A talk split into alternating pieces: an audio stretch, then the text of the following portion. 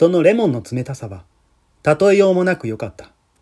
その頃私は、配線を悪くしていて、いつも体に熱が出た。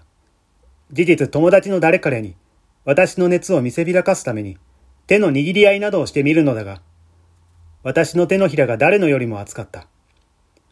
その熱いせいだったのだろう。握っている手のひらから、身内に染み通っていくようなその冷たさは心よいものだった。私は何度も何度もその果実を鼻に持って行っては嗅いでみた。それの産地だというカリフォルニアが想像に上ってくる。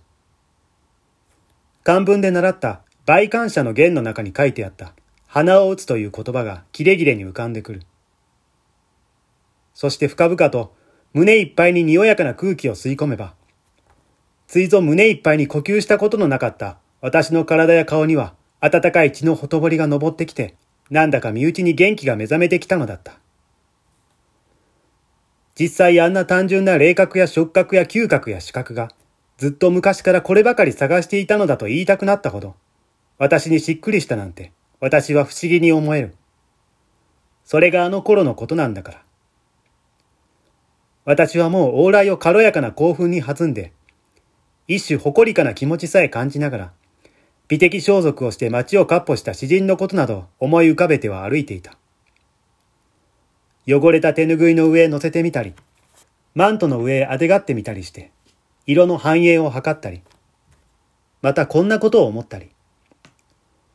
つまりは、この重さなんだな。その重さこそ、常々尋ねあぐんでいたもので、疑いもなくこの重さは、すべての良いもの、すべての美しいものを重量に換算してきた重さであるとか、思い上がった開脚心からそんな馬鹿げたことを考えてみたり、何がさて、私は幸福だったのだ。どこをどう歩いたのだろう。私が最後に立ったのは、丸善の前だった。平常あんなに避けていた丸善が、その時の私には、やすやすと入れるように思えた。今日は一つ入ってみてやろう。そして私はずかずか入っていった。しかし、どうしたことだろう。私の心を満たしていた幸福な感情はだんだん逃げていった。香水の瓶にもキセルにも、私の心はのしかかってはいかなかった。憂鬱が立て込めてくる。私は歩き回った疲労が出てきたのだと思った。私は画本の棚の前へ行ってみた。画集の重たいのを取り出すのさえ、常に増して力がいるな、と思った。しかし私は、一冊ずつ抜き出してはみる。そして開けてはみるのだが、克明にはぐっていく気持ちはさらに湧いてこない。しかも呪われたことには、また次の一冊を引き出してくる。それも同じことだ。それでいて、一度バラバラとやってみなくては気が済まないのだ。それ以上はたまらなくなってそこへ置いてしまう。以前の位置へ戻すことさえできない。私は幾度もそれを繰り返した。とうとうおしまいには、日頃から大好きだったアングルの橙色の重い本まで、なお一層の耐え難さのために置いてしまった。なんという呪われたことだ。手の筋肉に疲労が残っている。私は憂鬱になってしまって、自分が抜いたまま積み重ねた本の群れを眺めていた。以前にはあんなに私を引きつけた画本がどうしたことだろう。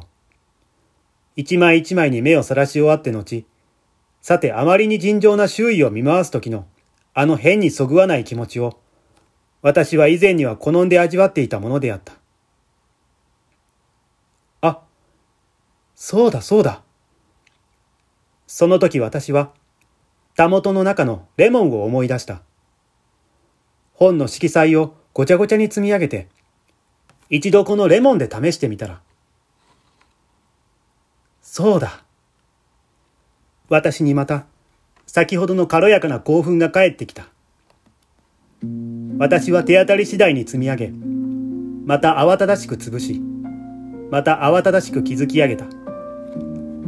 新しく引き抜いて付け加えたり、取り去ったりした奇怪な幻想的な城がその度に赤くなったり青くなったりしたやっとそれは出来上がったそして軽く踊り上がる心を制しながら、その城壁の頂に恐る恐るレモンを据え付けた。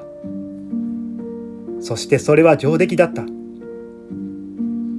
見渡すと、そのレモンの色彩はガチャガチャした色の海鳥をひっそりと防水型の体の中へ吸収してしまって、カーンと冴え返っていた。私は埃っぽい丸善の中の空気が、そのレモンの周囲だけ変に緊張しているような気がした。私はしばらくそれを眺めていた。不意に第二のアイディアが起こった。その奇妙な企みは、むしろ私をぎょっとさせた。